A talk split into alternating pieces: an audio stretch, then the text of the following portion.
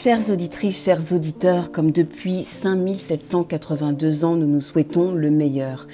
Le miel, les pommes et la douceur, la santé, la joie et le bonheur, l'amour, l'argent et les filles en fleurs.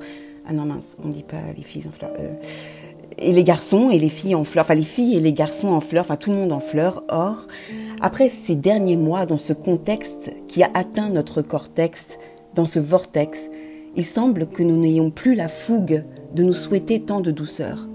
Notre déshumanisation a commencé avec tous ces acronymes chronophages et la tristesse des pages nécro, PCR, QR code, ARS, ARN. Et même si les messagers, notre poésie et nos imaginaires ont été mis à rude épreuve.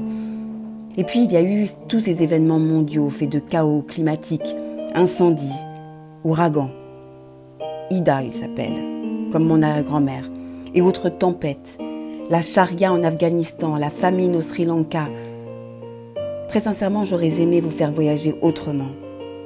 Mais le contexte ne l'emportera pas au paradis. Oui, en cette nouvelle année, nous allons reprendre du poil de la bête. Prenons exemple sur les candidats à l'élection présidentielle. Eux, ils ont l'énergie de la win. Ils ne se laissent pas impacter du tout. Ils tracent leur route vers leur victoire, vers leur quête.